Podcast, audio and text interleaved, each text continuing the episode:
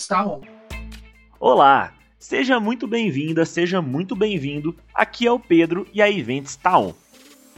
Aqui você vai conhecer um pouco mais sobre o mundo dos eventos, sejam eles online, híbridos ou presenciais.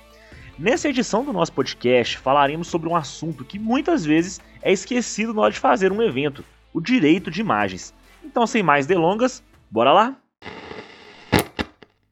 Na Constituição Federal Brasileira, existe o que muito conhecemos como direito de imagem, que está presente dentro da gama de variedades do direito de personalidade. Os direitos de personalidade são divididos em três grupos: a integridade física, a psíquica e a moral. Já o direito de imagem se encontra dentro do grupo da moral, em que a pessoa dispõe de direito à honra, à privacidade, invenção, autoria e, é claro, o direito à imagem. Sendo este o último alvo do nosso artigo, devemos entender o que ele significa antes de qualquer coisa. Segundo o artigo 5 inciso 10 da Constituição Federal Brasileira, abre aspas, são invioláveis a intimidade, a vida privada, a honra e a imagem das pessoas, assegurado o direito à indenização pelo dano material ou moral decorrente de sua violação. Ainda segundo a Constituição, toda pessoa deve e pode ter sua imagem assegurada e preservada, de modo que sua reputação ou honra não sejam feridas. Todos nós temos esse direito e podemos recorrer a ele quando algo fora do controle acontece e danifica a nossa imagem. Ele pode ser ferido por fotografias, pinturas, vídeos, eventos e outros.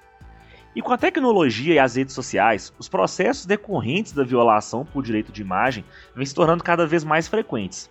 A violação da imagem ocorre quando áudios, fotos e vídeos de alguém são distribuídos sem consentimento dessa pessoa.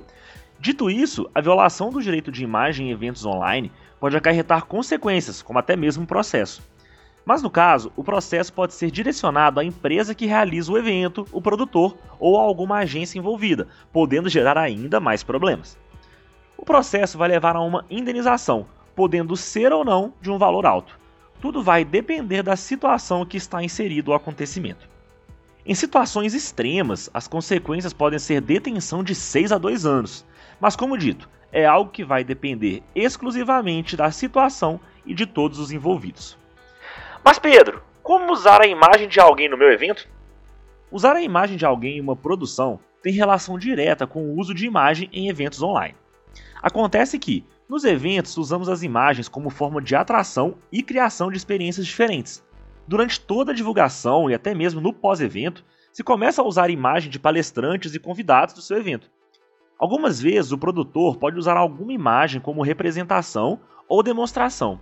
Porém, pegar uma simples imagem do Google que parece algo inofensivo pode gerar consequências. Prefiro usar imagens de bancos gratuitos, onde você poderá usá-las em suas comunicações e distribuições públicas. Dessa forma, você tem a certeza de que está dentro da lei e que pode usar aquela imagem de forma livre. Mas lembrando que isso não serve apenas para imagens, mas também para trechos de palestras, áudios e outros materiais multimídias que podem ser utilizados ao longo do seu evento. Agora, se a imagem for um dado pessoal e sensível que pode afetar a reputação de alguém, você precisará de uma permissão para seu uso, que pode ser concedida de três formas diferentes. A primeira forma de consentimento é o tácito, de forma gratuita ou paga a imagem de alguém é utilizada com cunho informativo. Em segundo lugar, existe o consentimento expresso, que também pode ser gratuito ou pago. Nesse tipo, existe a necessidade de uma autorização pessoal, podendo ser escrita ou verbal. E o último tipo é o de consentimento, é o que só é concedido por meio de pagamento. E aí, curtiu o episódio de hoje? Espero que sim. E se você ainda não conhece a Events, somos uma plataforma para gestão e realização de eventos de ponta a ponta. Nós estamos construindo o futuro dos eventos e convidamos você a embarcar nessa com a gente.